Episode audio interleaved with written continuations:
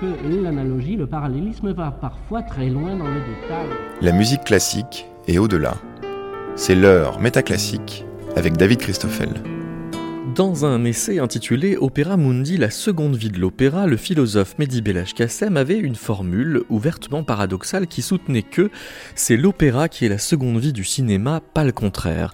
Avant que le débat ne devienne esthétique, il a peut-être d'abord été pratique. Autour de 1900, quand le cinéma a cherché l'attention du public, il a eu besoin des compétences des gens d'opéra pour mieux la trouver. Si les destins de l'opéra et du cinéma sont maintenant indémêlables l'un de l'autre, c'est peut-être parce qu'au départ, les techniques de jeu et les modes de confection ont beaucoup circulé de l'opéra vers le cinéma. À l'occasion de la parution du livre De la scène à la pellicule aux éditions L'œil d'or, c'est dans le salon Malheur de la bibliothèque Lagrange Fleuret que Métaclassique accueille cette semaine trois voix qui ont contribué à l'ouvrage. Alain Carou, qui a été conservateur des collections vidéo de la BNF, qui est toujours spécialiste dans le cinéma muet français. Quentin Guélac, qui prépare une thèse en phénoménologie de la perception musicale à l'université Paris 1, et la pianiste Anne Le qui a fait l'expérience de jouer des partitions spécialement composées pour la pellicule en même temps que la partition que l'on prend pour euh, la première musique de film, L'assassinat du duc de Guise de Camille Saint-Saëns.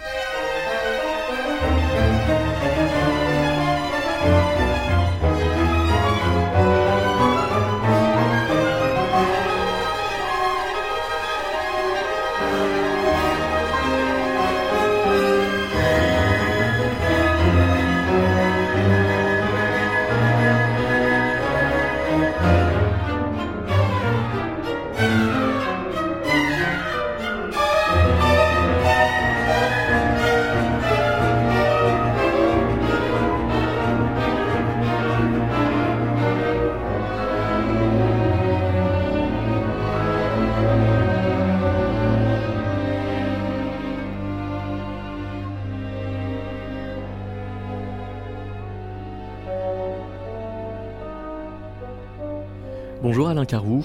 Bonjour. On vient euh, d'entendre la version de l'orchestre de la Haute École de musique de Genève dirigée par euh, Laurent Gué euh, de cette partition de Saint-Saëns, l'assassinat du duc de Guise. C'était le moment le plus dramatique. C'est pas un spoil puisque c'est dans le titre. C'est le moment où le duc de Guise est assassiné et ça s'entend dans la musique que c'est le moment dramatique. Cependant, quand on dit que cette partition est la première musique de film, bon, déjà il y a un petit anachronisme, j'imagine, de l'appellation musique de film, mais surtout peut-être qu'on oublie euh, que c'est d'abord une pièce cinématographique avant d'être un film. Voilà, évidemment, comme toutes, euh, toutes les généalogies, comme toutes les premières fois, il s'agit d'une reconstitution a posteriori. C'est une fois que la musique de film est devenue une institution, que pratiquement tout film s'est accompagné d'une musique, qu'on est parti se chercher euh, de grands ancêtres et que Camille Saint-Saëns, avec toute la, notoriété euh, qu'il a conservée euh, après sa mort, euh, a pu passer pour le père de la musique de film.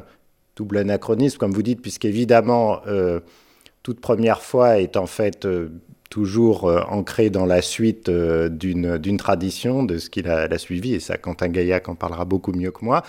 Mais également, erreur, puisque en érigeant comme ça une musique elle-même toute seule comme la première musique de film, on oublie du même coup qu'en réalité, deux autres partitions ont été composées tout à fait au même moment Et que va euh, sur commande du film de la Société du film d'art. Et euh, ça, c'est une, c'est une considérable redécouverte, effectivement, que, que, ces deux, que ces deux partitions qu'on peut entendre dans, dans le DVD d'accompagnement du livre, comme, comme l'assassinat du duc de Guise.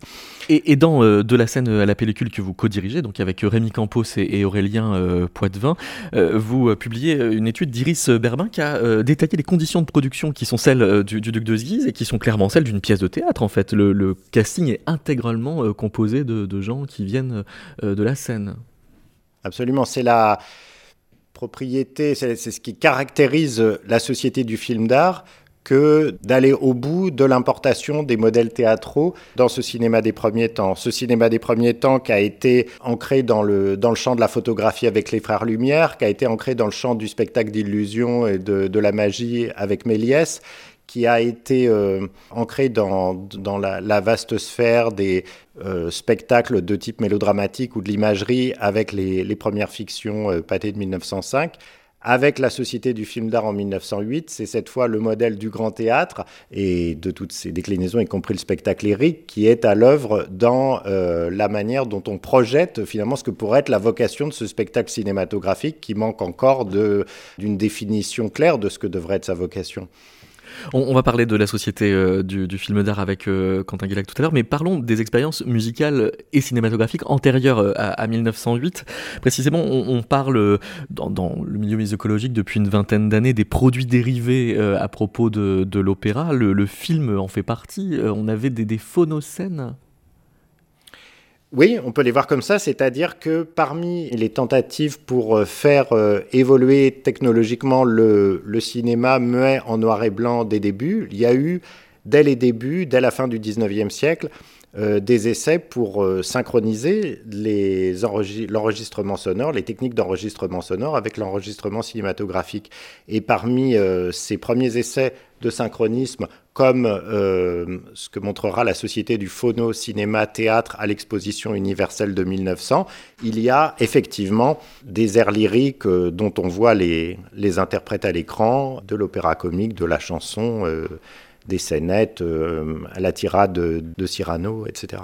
Parce que quand on dit que le premier euh, film parlant euh, est le chanteur de jazz, qui date donc de bien plus tard, de, 1927, ce qu'on veut dire que c'est que c'est la première fois qu'on met du son sur une pellicule de cinéma, tandis que dans les années de 1900, on, met un cinématographe en marche en même temps qu'un gramophone. Alors en fait, même pas, parce qu'en fait, le chanteur de jazz est encore un système d'enregistrement sur disque, le système synchronisé avec du film. C'est vrai qu'il va y avoir dans la foulée euh, le système d'enregistrement du, son sur film qui va venir euh, euh, rendre ça obsolète. Non, en fait, là aussi, finalement, on est dans une sorte de reconstitution un peu a posteriori d'une première fois avec le chanteur de jazz. Il y a eu, dès les débuts du cinéma, avant finalement que le spectacle cinématographique muet s'institutionnalise et qu'on s'installe euh, dans les années 20 euh, pour une assez longue durée dans cette forme-là, il va y avoir de nombreuses tentatives, entre autres de la société Gaumont, pour,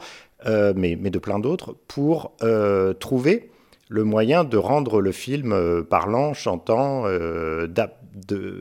et finalement euh, de rendre le producteur maître de la dimension sonore du spectacle comme il est pratiquement maître de, l'image. Parce qu'il me semble que oui, Jonathan Stern raconte que dès les années 1870, on a organisé des projections parallèles euh, lumineuses et, sonores puisqu'on avait tous les appareils déjà euh, disponibles, il n'y avait plus qu'à tenter de synchroniser. Oui, oui, c'est ça. C'est-à-dire qu'on est euh, au départ dans, on fait fonctionner deux appareils en même temps. C'est un peu ce qui se passe avec le, le phono cinémathéâtre à l'Expo universelle. On lance un projecteur, on lance un phonographe, et puis vous avez deux moteurs dont on espère qu'ils vont pas trop dériver, qu'on va contrôler à peu près leur arrivée. On est très loin d'un synchronisme labial. On peut éventuellement jouer sur la vitesse de projection, pas sur celle du, de l'enregistrement sonore sous peine de, de pleurage. Euh, et puis arriver à, peu près à quelque chose. Et puis les sophistications successives, euh, euh, ça va, vont consister à essayer de de mieux synchroniser ces, ces deux moteurs. Mais c'est finalement le fait de pouvoir coucher le son sur film qui va résoudre le problème à la fin des années 20.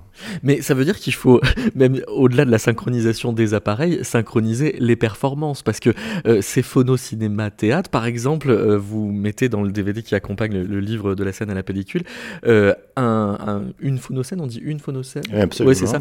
de la chanteuse Jeanne Atto qui interprète la vocation de Diane dans Iphigénie en tauride de Gluck. Mais là, c'est véritablement un playback, c'est-à-dire que elle se présente euh, au cinématographe en train de chanter quelque chose qu'elle a déjà enregistré sur le phonographe? Absolument, puisque à cette époque-là de, l'enregistrement acoustique, il faut se placer euh, vraiment devant le pavillon et chanter fort devant pour arriver à impressionner la cire phonographique. Donc quand on la voit euh, à l'écran, elle fait du playback. On la voit faire du playback en s'écoutant? Probablement. On a très peu de, documents sur, euh, sur ce qu'il en était, mais probablement. il faut voir qu'on est, on est dans un spectacle là, à ce moment-là euh, qui est finalement pratiquement un, spectacle unique. Donc on est dans l'ordre d'une performance technologique parce qu'on n'est pas encore en 1900 à un moment où on peut reproduire en série cet enregistrement sonore. On est avant euh, la capacité à reproduire en série les enregistrements sonores. Chaque enregistrement est, euh, unique. Et donc, le phono-cinéma-théâtre, c'est euh, un dispositif qui peut circuler de lieu en lieu avec une copie, un, un cylindre ça va être joué à l'Expo universelle et puis dans quelques autres lieux. Mais on est dans une reproduction du spectacle ou d'un petit bout de spectacle, non pas en série, mais aussi unique que le spectacle vivant l'est changement de décor en 1908, là on est, là, on est à un moment où où le, disque est reproductible en série euh, et où on peut, on peut imaginer euh, de euh, faire des, reproductions de phonocènes à volonté qui, qui, soient présentées simultanément dans, plusieurs salles en France et dans le monde.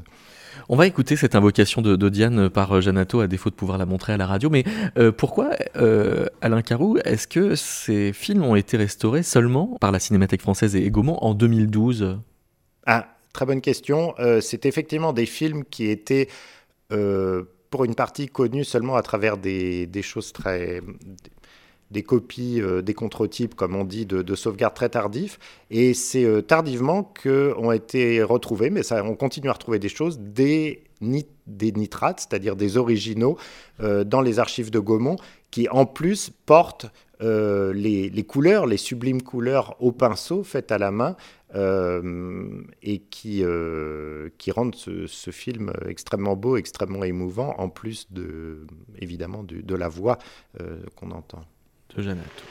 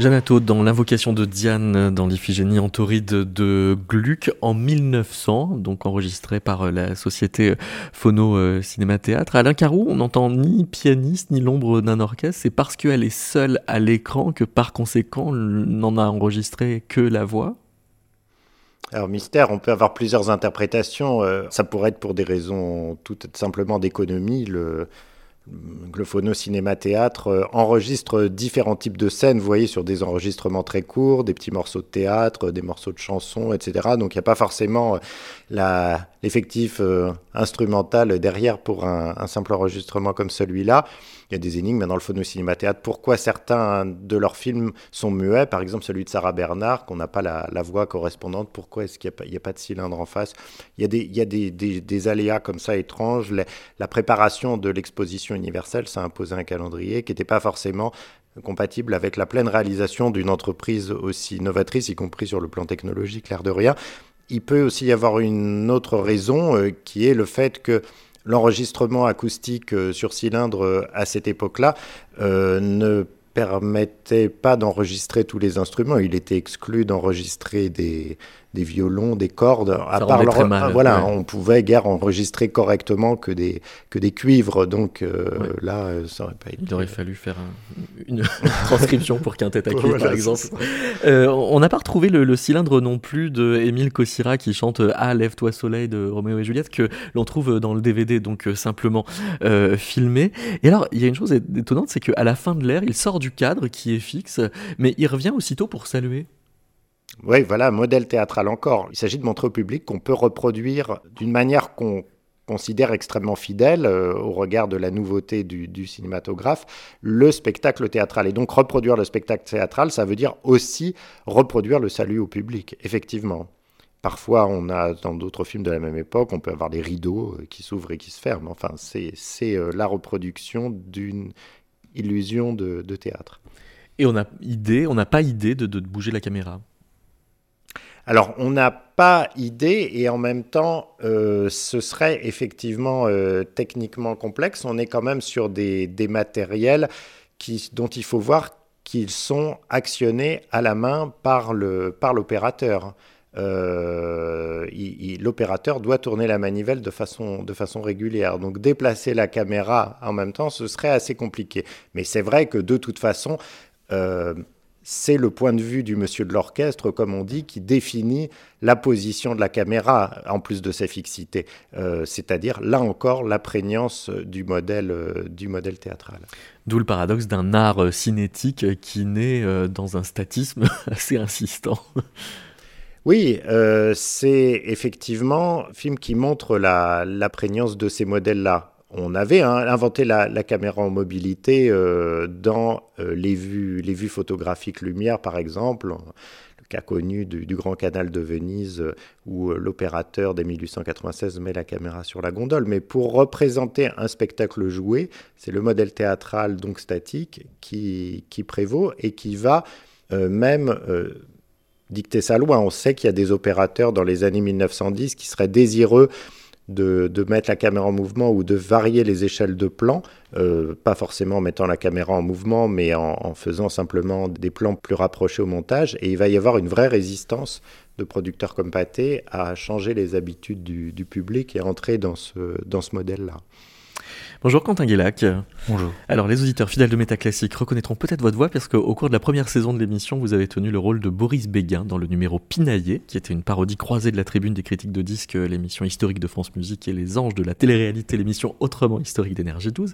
Mais on vous reçoit euh, aujourd'hui donc en votre nom et parce que vous avez euh, dans de la scène euh, à la pellicule consacré une contribution à cette société, le film d'art dont Alain Carreau nous parlait à l'instant. D'abord, je m'interroge sur le titre, le film d'art ça voulait dire, ça s'opposait au film industriel, non pas encore? Alors, je pense que c'était une volonté hein, de la part de tous les collaborateurs de faire du film, en tout cas du cinématographe, euh, un art total. C'est-à-dire une manière de euh, donner euh, à un film, à une pièce relativement courte de, de, cinéma, l'aspect d'une pièce de théâtre, voire même d'un opéra, puisqu'on retrouvait le même type de collaboration euh, que l'on avait euh, l'habitude de trouver depuis euh, des siècles au théâtre, à l'opéra, avec un compositeur, un grand compositeur, un grand metteur en scène, un grand librettiste, un décorateur, un costumier, etc. Donc il y avait cette, volonté hein, de, de, faire du cinéma, un cinématographe qui était considéré comme, par beaucoup comme un, art forain. Enfin, c'est un peu l'expression qu'on retrouve très souvent à cette époque-là. Et effectivement, il y avait une part de divertissement très forte euh, liée euh, à, cette, activité, à cette, euh, ce nouveau média.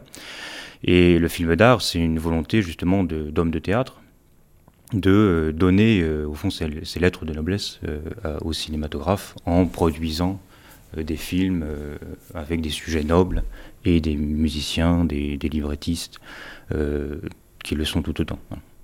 Alors comme le rappelait aussi euh, Alain Carousse, c'est dans le cadre donc de ces films d'art que est produit le premier film avec euh, une musique dédiée qui est l'assassinat du duc de Guise avec la, musique de, de Saint-Saëns. Et vous rappelez donc qu'il y en a deux autres qui sont commandés exactement en même temps. Le retour du lys de Jules Lemaître avec une musique de Georges Hu et l'empreinte ou la main rouge de Fernand Le Borne pour ce qui est de la musique. Et le film est de... Paul-Henri Burguet. Paul-Henri Burguet, merci. Euh, et vous rappelez que euh, ces musiques, ces premières musiques de films, sont euh, intégrées dans une série d'événements intitulée Vision d'art, qui se tenait à la salle Charras à Paris, où la musique était jouée par un petit orchestre dans une fosse, si bien qu'on avait une disposition qui était plus proche de l'opéra que de ce que deviendront ensuite les salles de cinéma, précisément. Tout à fait, et les témoignages de l'époque, en tout cas de, des premières représentations et même de la répétition générale qui avait lors de laquelle les journalistes euh, importants étaient, euh, présents, ils étaient étonnés par ce, spectacle qui justement ne montrait pas la musique. Donc la musique était dans une fosse, les musiciens étaient dans une fosse et donc invisibles du public, ce qui donnait finalement un charme particulier à ces images mouvantes qui étaient accompagnées par un orchestre de très bonne qualité par ailleurs, puisque c'était des musiciens qui étaient payés au cachet et qui étaient sélectionnés euh, un peu, ils étaient distribués entre les concerts Lamoureux et les concerts Colonne, donc des, grands orchestres de, de, l'époque. Alors si on, prend euh, le, casting un peu dans, le détail du retour d'Ulysse de, de Jules Lemaître, on a donc euh, Madame Barthé et messieurs Albert Lambert et Paul Mounet qui viennent de la comédie française. De Paul Mounet, on parlera de son frère tout à l'heure avec Alain Carreau. Et puis il y a pour la musique Georges Hu qui lui est connu d'abord comme compositeur de pantomime comme compositeur de pantomime, mais également comme euh, compositeur d'opéra. Euh, alors il, a, il, est prix de Rome, hein, euh, Georges Hus, c'est quelqu'un d'assez important à son époque. Il était à la Villa Médicis en même temps que Pyrénées. Et il est né en 1859, donc pour avoir un peu une idée de sa génération. Et oui, donc il a 50 ans quand on lui fait cette commande. voilà, donc c'est quelqu'un qui a déjà écrit en 1908-1909, qui a déjà écrit deux opéras pour la salle Favard, donc pour l'opéra comique, et euh, un opéra à l'Opéra de Paris. Donc c'est un, un, compositeur qui est joué à l'Opéra de Paris, donc c'est la, la, consécration euh, nationale ultime, hein, de, jouer même européenne. À cette époque-là, en 1901, euh, paraît, enfin, est, joué le, roi de Paris sur un sujet justement très proche de l'assassinat du duc de Guise, puisque le roi de Paris, c'est en fait euh, le nom du, duc de Guise, qui est un peu le, roi, euh, qui se substitue au roi de, France, euh, Henri, III. Donc Georges Hue, effectivement, c'est un, grand compositeur, hein, qui n'a pas la réputation de, de Saint-Saëns, en tout cas pour notre regard d'aujourd'hui, mais c'est un, compositeur tout à fait euh, important, et de pantomime, effectivement. La pantomime a joué un rôle très important, puisque en 1890, hein, il, euh, il participe à une pantomime qui s'appelle Cœur brisé, et euh, il a donc une expérience d'écriture de la musique sur du théâtre sans, sans parole. Hmm. Donc il, a, il, est déjà habitué oui, à écrire de la musique euh, avec une synchronisation euh, pour ce genre de, de, théâtre. Donc c'est à la fois pour euh, le prestige que lui donne sa production lyrique, mais aussi pour sa compétence que lui donne sa production pour le pantomime qu'on va le chercher. Oui, oui, c'est effectivement euh, un compositeur qui, euh, en tout cas pour Le Born, puisque c'est Le Born qui euh, s'occupe hein, de la partie musicale. C'est le directeur musical, le directeur de musical la Société des films d'art. C'est lui aussi qui est à la baguette, hein, c'est lui qui dirige l'orchestre dans les soirées de la salle Charras. Et donc c'est lui qui demande à Georges Hu et à Saint-Saëns de participer à, à, ces, à, cette aventure. Écoutons un extrait, alors au piano, de, on peut pas encore dire la bande son du coup, mais de la musique écrite par Georges Hu pour le retour d'Ulysse.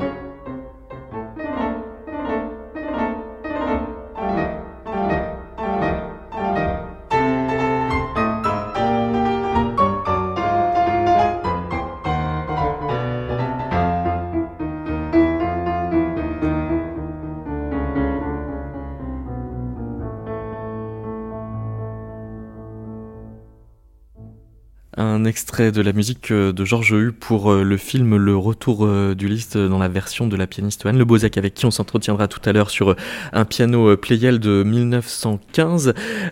Quentin Gaillac, j'ai choisi dans les 16 minutes que dure le film le moment de la danse pyrique. il se trouve que la musique en fait est quasiment jamais intra-diégétique dans ces films-là, mais elle est parfois chorégraphiée.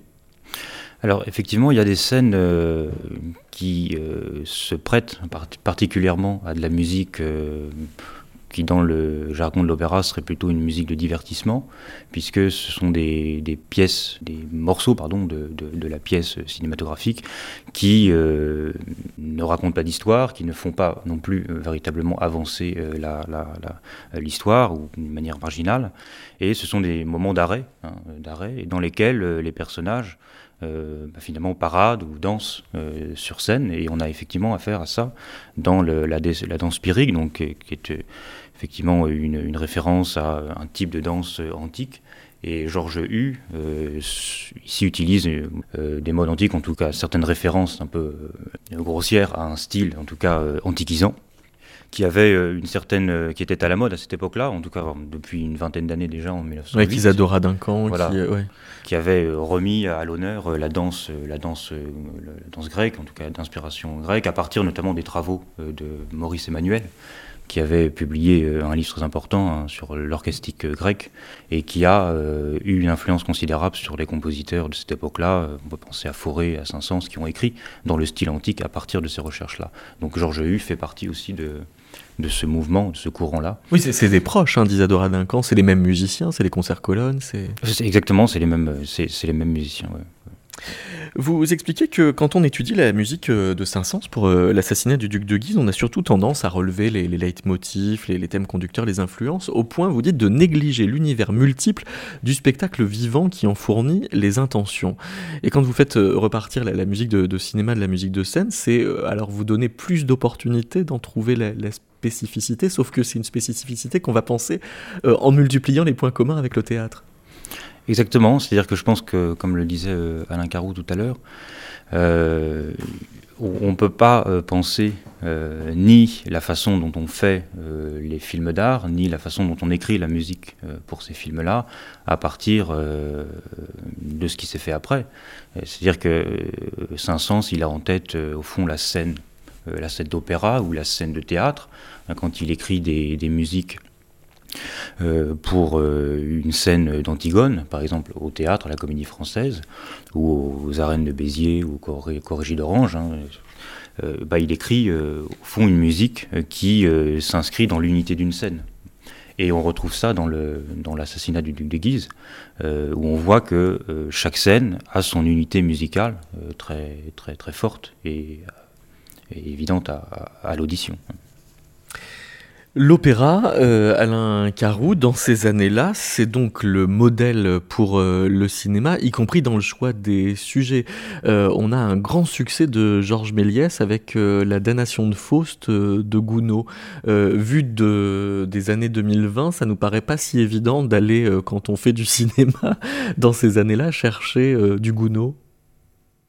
Oui, mais c'était sans doute effectivement l'opéra euh, le plus joué en France euh, à cette époque-là, à l'Opéra de Paris, mais aussi dans des opéras de, province. C'était aussi, au-delà du, public qui avait les moyens et les habitudes d'aller à l'opéra, euh, tout un public plus large qui, ça, ça avait été très bien montré par Rémi Campos et Aurélien Poitvin dans leur travail sur la scène lyrique autour de 1900. Il y a tout un public qui a plus largement eu connaissance de ce modèle à travers les airs euh, qui circulaient, qui étaient repris, à travers la carte postale, à travers la presse illustrée, etc., etc.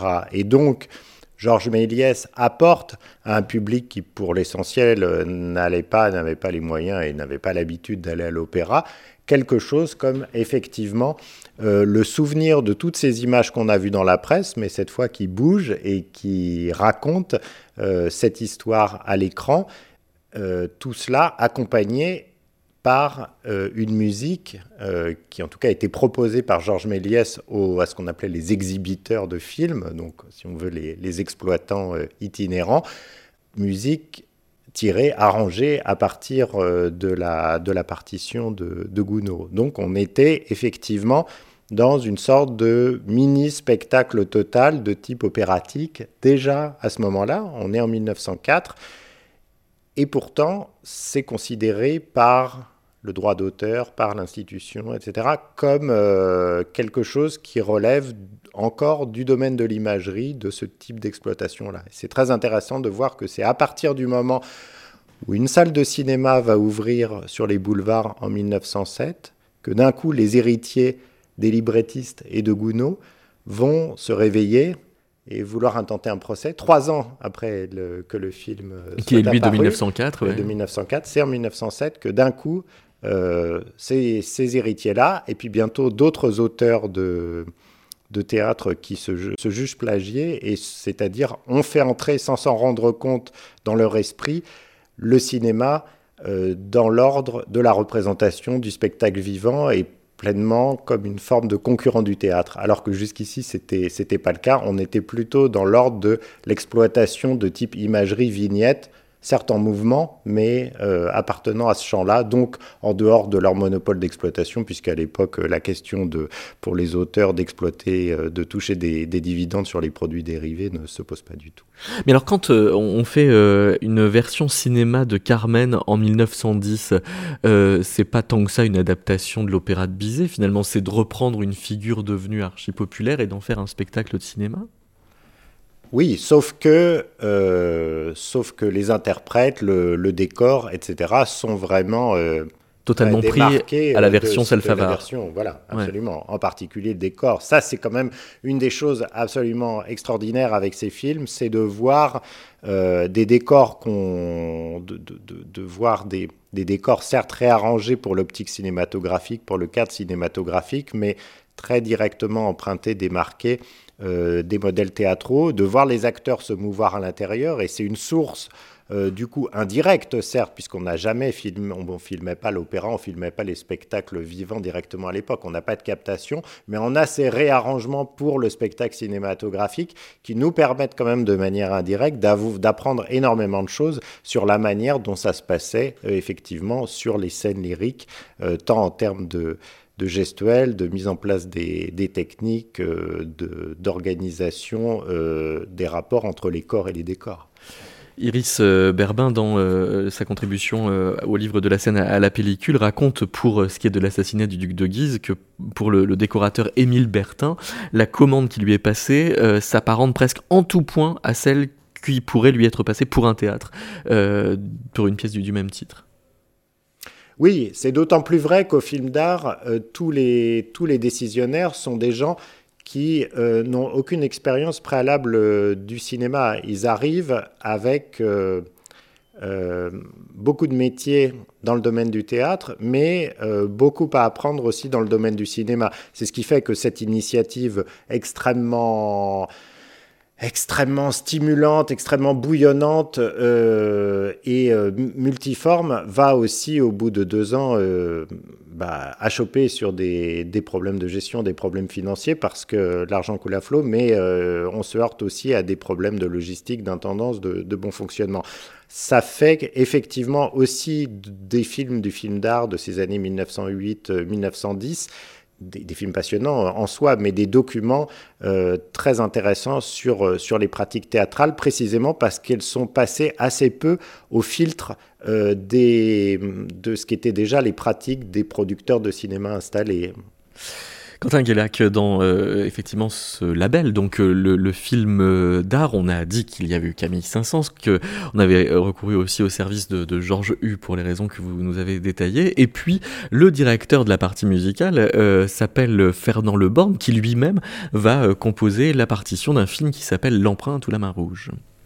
Oui, alors Fernand Leborne est, outre effectivement l'organisateur musical de ces films, un compositeur tout aussi euh, réputé, en tout cas en son temps, euh, bien qu'aujourd'hui il ait été un peu oublié, voire tout à fait. Et il compose euh, donc la musique de, l'empreinte dans un. Alors, en un sens, l'empreinte est assez différente des, deux autres, hein, puisque elle, prend racine, en tout cas, elle a son fondement dans un dans un style de théâtre qui est euh, évidemment différent de par son thème hein, que celui du duc de Guise ou euh, le retour du lys. Hein. Le, retour du lys euh, et l'assassinat du duc de Guise, ce sont des sujets nobles, sujets d'histoire, sujets historiques, alors que l'empreinte... c'est une intrigue policière en quelque sorte. Oui, c'est une intrigue policière. Il s'agit d'un assassinat dont on essaie de retrouver le meurtrier.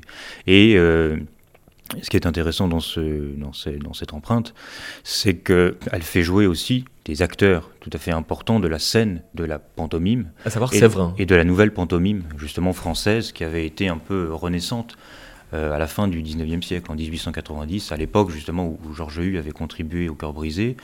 Euh, Séverin avait, avait constitué une forme de, oui, de renaissance de la pantomime française, avec également, et c'est assez intéressant de, de, voir ça, c'est que en 1908, 1909, des premières musiques sont écrites spécifiquement pour le cinématographe, dans le cadre des films d'art. Et en 1890, 20 ans avant, la, pièce qui euh, signe le renouveau de la pantomime française au Bouffe parisien, euh, L'Enfant prodigue, avait été également euh, accompagnée d'une musique spécifiquement écrite par Formser. Donc c'était, il y a une sorte de destin un peu parallèle à 20 ans d'intervalle de la pantomime et de, du, cinéma, du cinématographe. Alors on, va y revenir parce que c'est vrai que les deux autres films sont affichés comme des pièces cinématographiques alors que celui-ci est présenté sur l'affiche comme un mimodrame. Mais euh, avant de, reparler de, ce statut euh, spécifique, je voudrais euh, vous proposer de retrouver Anne Lebozec qui ne pouvait se joindre à nous aujourd'hui, que j'ai enregistré il y a quelques jours, en l'interrogeant notamment sur les, panneaux narratifs qui arrivent sur les partitions de ces, pièces. Par exemple, on peut lire à même la partition Si tu refuses, dit Pierrot, je vais porter le mouchoir au commissaire, qui correspond à un moment qui commence forté. Voilà ce qu'en dit Anne Lebozec. Bon, il fallait déjà évidemment regarder le film et regarder à quel moment les didascalies, c'est un petit peu comme ça que je les appelle quand même, hein, euh, c'est-à-dire la description euh, en face de la musique, pouvait correspondre à l'image en étant bien clair sur le fait que euh, le texte des didascalies est long, il correspond à un événement qui est très très court en termes d'image, donc il fallait imaginer que euh, là, par exemple, la phrase que vous venez de dire, elle court sur deux mesures entières. Peut-être que l'événement qui est décrit, il est euh, au milieu de la deuxième mesure, au milieu de la première, donc il fallait euh, peut-être aussi se, réserver un petit peu le droit d'être flou hein, par rapport à l'événement lui-même. C'est-à-dire précis dans, l'enchaînement, dans la, perception de, l'enchaînement des différentes actions, mais laisser du flou par rapport à l'événement musical pour se permettre aussi d'avoir des une forme de roue-bateau, une forme de liberté pour avancer. Euh, Parce que ce, petit panneau narratif, il est censé vous aider à synchroniser, alors que lui-même s'auto-désynchronise.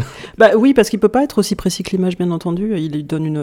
En réalité, c'est un petit peu comme le comme l'écriture musicale, qui est effectivement très précise, mais qui sera jamais le discours lui-même. Il faut quand même le réinterpréter. Donc, euh, euh, ça, c'était ce que je trouvais intéressant, c'est-à-dire que ça pouvait plus me permettre moi de confirmer ce que l'image aurait pu me, me donner envie de jouer à ce moment-là. Euh, c'est-à-dire que j'ai beaucoup regardé le film en, ayant en parallèle aussi travaillé la partition. Et puis finalement, instinctivement, j'ai pu me dire, tiens, tel événement, ça pourrait être ça. Et puis très souvent, ça correspondait au didascalie. Ça a plutôt fonctionné dans ce sens-là. Et vous en avez rajouté? Ah oui, pour moi, oui. Oui, oui parce qu'il y avait bah, vraiment des événements qui n'étaient pas notés, euh, qui me semblaient euh, très importants de mettre en valeur par rapport à un phénomène musical qui, hop, jaillissait à ce moment-là. et puis, il y avait aussi simplement des choses de, type de, enfin, des notions pratiques qui sont qu'il hum, y a des moments où j'ai le temps de regarder l'écran et des moments où j'ai pas le temps.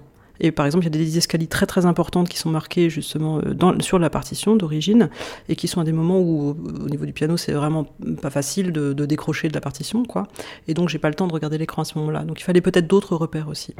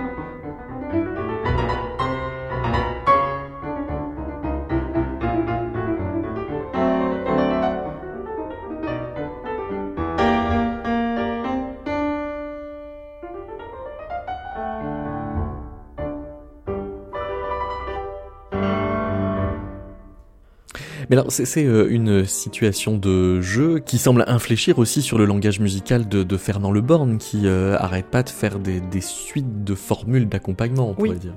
Oui. Fernand Le Borne, dans, sa pratique aussi de chef d'orchestre, de l'orchestre qui accompagnait souvent le, cinéma, euh, était très au fait de notamment des formules de répétition. Euh, c'est quelque chose qui m'a beaucoup frappé dans cette partition. Euh, c'est la capacité de euh, d'utiliser des, motifs, un petit peu comme Wagner a pu le faire. Il y a le motif du mouchoir, il y a le motif de Pierrot. Euh, le Pierrot, c'est ben, au clair de la lune, bien entendu.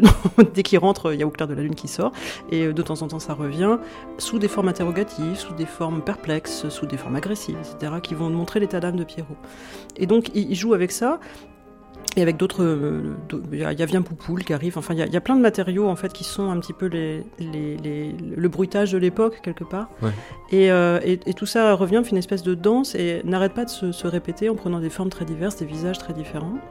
Et euh, cet art de la, de la narration par la répétition des motifs, il faut vraiment arriver à, l'organiser, c'est-à-dire aussi à, voir qu'elle est rendue nécessaire par le discours de l'image, par le discours du film, le scénario. Et euh, ce n'est pas de la répétition en tant que telle, c'est peut-être juste un personnage musical qui s'identifie finalement par cette cellule, par ce motif, et qui va se transformer, qui va se retrouver tout au long de la partition. Mais c'est une ponctualité toute particulière parce qu'il faut qu'elle se défasse quand même légèrement pour pas être dans une redondance des, événements euh, tout à fait synchrones. Tout à fait, ouais, il faut essayer d'être un peu plus complexe que le simple fait d'illustrer, euh, c'est-à-dire de, réagir, de, réagir pas à pas, ou, ou de surréagir à l'image. Hop, là, Pierrot arrive, je vais faire ça, etc. Il faut euh, considérer qu'effectivement l'événement arrive parce que euh, euh, une situation l'a amené à, se produire ou parce qu'une réflexion du personnage l'amène. Et ça, c'est totalement équivalent au discours musical. C'est-à-dire que quand effectivement, quand arrive une, dynamique écrite, un forte, un sforzando, un diminuendo, etc., bon, bah, si on n'a pas compris ce qui avait amené ce forte ou ce ou ce à être là, on, pratique juste une, restitution de, l'écrit, mais ce n'est pas particulièrement intéressant. En, revanche, effectivement, se, mettre dans le discours lui-même, dans le parcours qui fait que ce sforzando, ce forte vont devenir nécessaires et vont advenir alors à ce moment-là, on est, on est, dans quelque chose de plus juste, je pense. Ça, veut dire de rentrer dans une sorte de, vibration avec la, temporalité de la pellicule, euh, et donc d'empelliculer aussi euh, son discours euh, musical, mais de ça, en revanche, la salle peut se sentir solidaire de cette façon de l'interprète de, se connecter à une autre temporalité, celle qui défile à l'écran. Oui, c'est vrai que dans ce cas-là, la salle, elle, elle aurait profit peut-être à regarder le film et écouter sa musique deux ou trois fois de suite, parce qu'il y a tellement d'informations, et puis bon, ce sont des films euh, euh, très théâtraux, hein, de, fait, puisque c'est aussi des acteurs de théâtre ou des mimes qui, qui, jouaient là. Mm, donc il y a, au, niveau de, la narration euh, de l'image, il y a énormément d'informations partout. c'est extraordinairement riche et, versatile et, ambigu aussi parfois. On ne sait pas exactement quoi regarder. Et ce qui est absolument incroyable, je trouve, c'est que justement la musique indique ce qu'il faut regarder. Ça, c'est un paramètre auquel je m'attendais pas du tout. Euh, mais moi-même, en fait, dans mon visionnage personnel du film, je me suis trouvée complètement euh, orientée par la musique que j'étais en train de jouer. Et euh, suivant que je, d'ailleurs, que je prenais telle ou telle liberté, j'étais amenée moi-même à regarder autre chose de, la pellicule qui était en train de se. Parce que vous devenez responsable de l'ambiance émotionnelle de la scène. Oui, exactement. on se trouve en charge d'une partie de l'orientation du regard, et ça, c'est quand même bah, c'est pas anodin en fait. Aussi, ça peut faire réfléchir sur un plan très très général de effectivement qu'est-ce qu'on regarde et dans quel état d'esprit on est influencé éventuellement par des éléments extérieurs qui nous font regarder autre chose que ce qu'on a l'impression de regarder euh, de manière globale. Ça, c'est très intéressant. Ce, film, euh, L'empreinte ou, La main rouge, est, qualifié euh, sur l'affiche de mimodrame cinématographique. Mimodrame, ça bah, vous met à un endroit de jeu spécifique encore?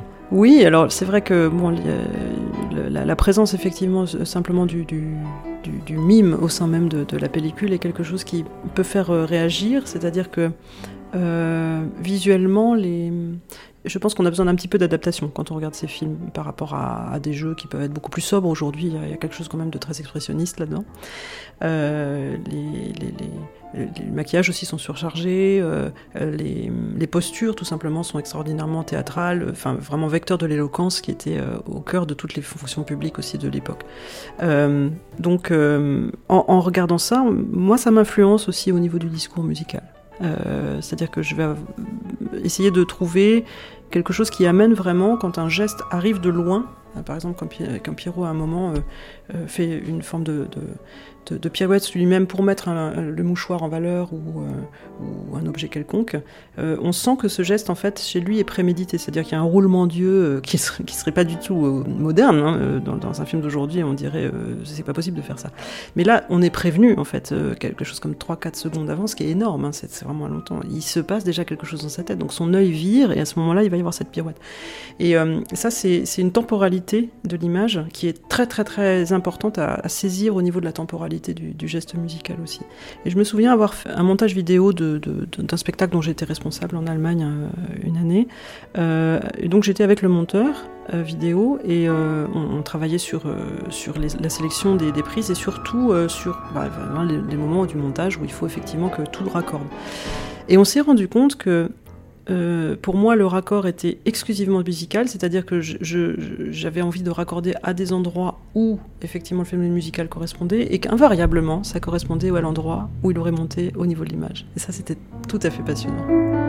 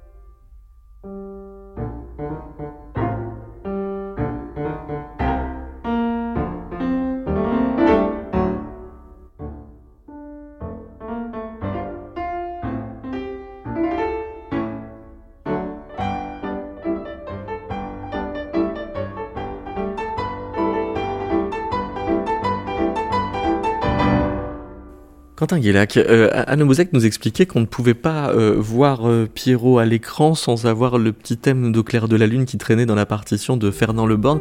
Est-ce que ça veut dire que c'est une sorte d'anticipation mimo-dramatique de ce que quelques années plus tard on appellera le Mickey Mousing? Alors oui, sans doute. Mais c'est là encore, si on reprend un petit peu le, propos de tout le livre, hein, c'est quelque chose qui, qui, appartient au domaine de la pantomime puisque le, cette, transformation constante euh, d'un motif euh, bien connu, euh, il appartient aussi au genre de la pantomime. on voit dans très nombreuses pantomimes qu'on peut, qu'on peut consulter, dont les partitions sont, sont, consultables et sont éditées. Ce motif de clair de la lune, dans qui est transformé de différentes manières, minorisé, etc. Et dans Le Docteur Blanc, par exemple, hein, qui est une pantomime euh, de, de Pierre Ney, on retrouve également ces, phénomènes, Mickey Mousing, si, on peut dire. Mais on, se demande finalement qui tient l'intrigue, parce que euh, ça donne presque l'impression d'un jeu de jonglage entre la partition, les intertitres et ce qu'on voit à l'écran. Vous dites, les limites expressives que le cinéma muet fixé au jeu des acteurs peuvent certainement expliquer les spécificités de la musique. L'absence de parole n'étant pas comblée par la ressource du mime, les situations sont avant tout signalées par les intertitres tout ça pour, dire après, la musique n'a donc pas toujours comme dans la pantomime à accompagner chaque geste par une figure appropriée à la redire, donc elle doit au contraire confirmer pour le spectateur l'atmosphère que les intertitres présupposent déjà. Donc c'est comme s'il se renvoyait euh, la balle. Oui, bah c'est un peu toute la difficulté, euh, c'est le, défi, euh, on pourrait dire, de, cette musique.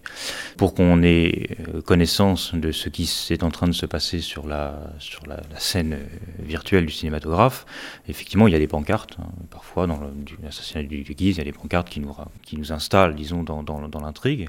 Et la musique ne peut pas, et probablement dans, les premières représentations, l'insynchronisation avait certaines malgré le chef d'orchestre et la, connaissance de, de Loborn de, chacune des pièces, il y avait effectivement une synchronisation qui était peut-être pas tout à fait entière. Et de toute façon, la, musique n'avait peut-être pas justement ce, cette fonction précise-là. C'était avant tout aussi une musique d'atmosphère, de, leitmotiv, de l'accompagnement musical, et qui fait partie aussi de ce que on dira un peu après, hein, quelques années après le film d'art, c'est-à-dire que l'idée que les, images cinématographiques ont quelque chose d'un petit peu fantomatique sans musique, et donc la musique elle est là pour combler le caractère un peu terrifiant encore à cette époque-là de, ces images et de ces, ces figures mouvantes et muettes. Quand euh, Edison invente le, phonographe sur le, brevet d'invention, euh, dans, les fonctions, il y a justement euh, garder la voix des morts qui paraît bien plus haut que viser des succès phonographiques, par exemple. Alors quand, autour des années 1910, on va par exemple prendre la voix de très grands acteurs, on évoquait tout à l'heure Paul Mounet, son frère Jean Mounet-Sully était une grande vedette de, de cette époque-là. Alain Carreau, est-ce que c'était par souci patrimonial pour garder trace des grandes voix du théâtre ou par, anticipation euh, qu'il y avait là un succès cinématographique potentiel? Alors, euh, me poser deux questions. La question de la voix, de l'enregistrement de la voix, que je crois on entendra tout à l'heure. Euh, Même quasiment tout de suite, oui. C'est une édition, euh, une édition pâtée. Et là, clairement, on est dans une politique de catalogue, de catalogue commercial avec des grandes voix. C'était des disques qui effectivement se vendaient. depuis déjà plusieurs années, d'avoir les grands interprètes dans leurs grands rôles, dans certaines grandes tirades. Mais il est vrai qu'il y a aussi, à cette époque-là, par exemple, l'entreprise des archives de la parole en 1911 à la Sorbonne qui enregistre des voix célèbres, Ferdinand Bruno, et qui a une optique patrimoniale. Donc, euh, acheter euh, un disque comme celui-ci, c'était peut-être s'inscrire aussi dans l'idée de, de, constituer une collection qui fasse mémoire des grandes voix de la scène française. On parle beaucoup à cette époque-là du regret qu'on a que, par exemple, Talma, on parle toujours de lui, ou Rachel n'ait pu être à leur époque euh, enregistré. Et on tient à ce que les grands hommes et les grandes femmes euh, interprètes de, l'époque 1900 euh, aient droit, euh, par contre, à la postérité offerte par le phonographe. pour ce qui est du, cinéma, alors là, on a très clairement la correspondance qui nous est arrivée très abondante de l'administrateur du film d'art à l'été 1908, qui est dans une optique, bien sûr, forcément lui aussi commerciale. Euh, il faut quand même euh, placer les, films du film d'art auprès des, loueurs et des exploitants, mais qui a aussi euh, l'idée de, mémoire, là c'est clairement indiqué, il tient, il, pense très important qu'on fixe Mounet Sully sur scène, cette légende vivante notamment dans, son gros rôle de, de et euh, que comme malheureusement le synchronisme euh, n'est pas encore euh, au point, bah, on va le, fixer sous forme muette, alors que chez, chez Mounet Sully, comme chez Sarah, la question de la voix, de la diction, de l'éloquence, du timbre sont absolument fondamentaux.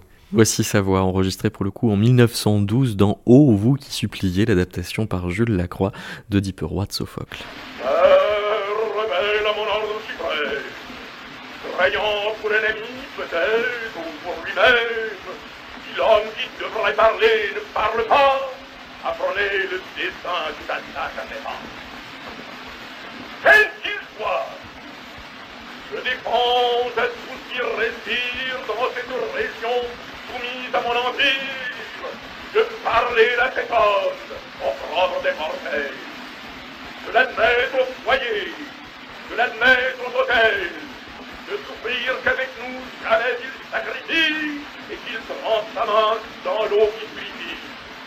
Mais vous, de vos foyers, loin du sol paternel, comme un fléau vivant, altez le criminel, le maudit. Il est pas Alain Carreau, vous avez euh, travaillé avec euh, l'un des arrière-petits-fils euh, de Jean Monnet-Sully, Frédéric Sully, qui en 2016 d'ailleurs avait organisé les commémorations du centenaire de la disparition de son arrière-grand-père en 1916. Et alors, quand on entend cet enregistrement, certains historiens du, cinéma y attachent un discours d'accompagnement quasi systématique en disant bah voilà l'exemple du grand tragédien qui ne comprend rien à ce que c'est que un, phonographe et continue à déclamer comme s'il était au, théâtre. sauf que vous avez une autre oreille sur ce type d'enregistrement. Alors, les, historiens du cinéma l'ont surtout dit des, images de Moon Sully, euh, des images en, film. Euh, C'était le, fait que la légende a circulé que Moon Sully ne comprenait tellement rien au cinéma qu'il euh, déclamait les vers devant la caméra et qu'il aurait voulu voilà, déclamer, déclamer tout Sophocle devant une caméra, bien incapable d'enregistrer le, le, son. Et c'est vrai que de même, à propos du disque, on a pu discuter la question de savoir si on a avec le phonographe le vrai Sully, celui qui était sur scène, qu'est-ce que ça veut dire, enfin, quelle est la, la distance qu'introduit la médiation de l'enregistrement phonographique, ou si, comme c'est plus probable, Sully était euh, tellement inquiet ou peut-être un peu figé par le fait de donner une fixation euh, définitive et pour toujours de sa performance que finalement il en arrivait à vouloir euh, à faire quelque chose qui était différent de, ce qu'il donnait sur scène. Donc globalement, la question de savoir quelle est la... qu'on parle du film ou de l'enregistrement phonographique, on, est toujours, quand on fait un travail de recherche historique, dans le questionnement sur ce qui fait la distance entre la performance euh, scénique, la performance vivante euh, répétée chaque soir devant un public et l'enregistrement une fois pour toutes qui induit chez l'interprète, qui induit euh, un certain nombre de biais que montre bien le livre, en tout cas, c'est qu'on ne peut pas faire l'histoire du cinéma sans faire en même temps celle du théâtre, puisque si euh, on se dit, oh, c'est formidable, le cinéma, ils vont jouer euh, Oedipe Roi euh, dans la forêt de, Fontainebleau, en fait, c'est aussi une vogue du théâtre que de se produire de plus en plus en plein air pour les tragédies antiques. Absolument, même effectivement, c'est très bien que vous le souligniez, c'est-à-dire que le, ce vent de nouveauté que paraît apporter le cinéma par rapport au théâtre en, amenant les, acteurs en extérieur, en réalité, est l'accomplissement euh, d'une inspiration qui travaillait le monde de, la scène, euh, la Oedipe et Mounassulé en étaient des grands protagonistes. On le jouait en plein air, dans les arènes antiques, dans les arènes d'Orange, dans des... avec l'idée de réactiver le rassemblement de la communauté des, Athéniens ou voilà, des, habitants de la cité euh, démocratiquement réunis en faisant cercle autour des acteurs sur fond de ciel et sur fond de, lieux naturels, de lieux d'extérieur, avec voilà toute la vibration euh, du monde à l'écart euh, complètement, en laissant complètement tomber le, théâtre à l'italienne, le théâtre de décor, etc. Et c'est ce fantasme travaillant le théâtre préalablement à l'apparition du cinéma qui fait que le cinéma est accueilli euh, aussi bien justement par sa capacité à, transporter les scènes à, l'extérieur et dans une vaste diversité de, décors et, de lieux. Donc on va aller tourner effectivement. Euh, euh, l'adaptation de, Sophocle, la légende d'Oedipe en 1912, dans des carrières où on constitue le, palais de Polybe, euh, forêt de Fontainebleau, euh, etc., en amenant des, chars euh, attelés sur scène et en, demandant à, Joey Hamann, pionnier du, western à la française, entre autres, de conduire le char du, du roi Laios. Pour euh, terminer cette émission, nous allons euh, écouter une euh, mélodie, le retour de Michel Maurice Lévy, qui pour vous, Alain Carou, a été une sorte de témoin précisément des prestations en plein air de Mounet Sully, puisque il se trouve que ce Michel Maurice Lévy, qui était connu sous le nom de Beethoven pour ses activités de musicien parodiste, avait pour compagnon l'actrice Louise Marion, qui était une des partenaires de jeu à la forêt de Fontainebleau de Mounet Sully. On y revient. Voilà, c'était le Sphinx. Merci beaucoup, Alain Carou. Merci à vous. Merci, Quentin Guélac. Merci. Puisque tu reviens, douce et repentante au coin de mon feu, ôte ton chapeau, donne-moi ta menthe et souris un peu. Ne dis rien les mots ne serviraient guère. Assis-toi plutôt, tâchons d'effacer le mal de naguère, sans en dire un mot. Tu vois, la maison est toujours la même, ton portrait toujours sourit sur le mur, et toujours je t'aime comme aux anciens jours.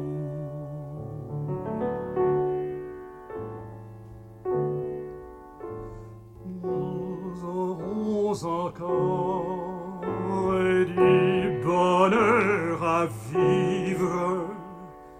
Voici le repas approche ta chaise et quitte ce livre. Et ne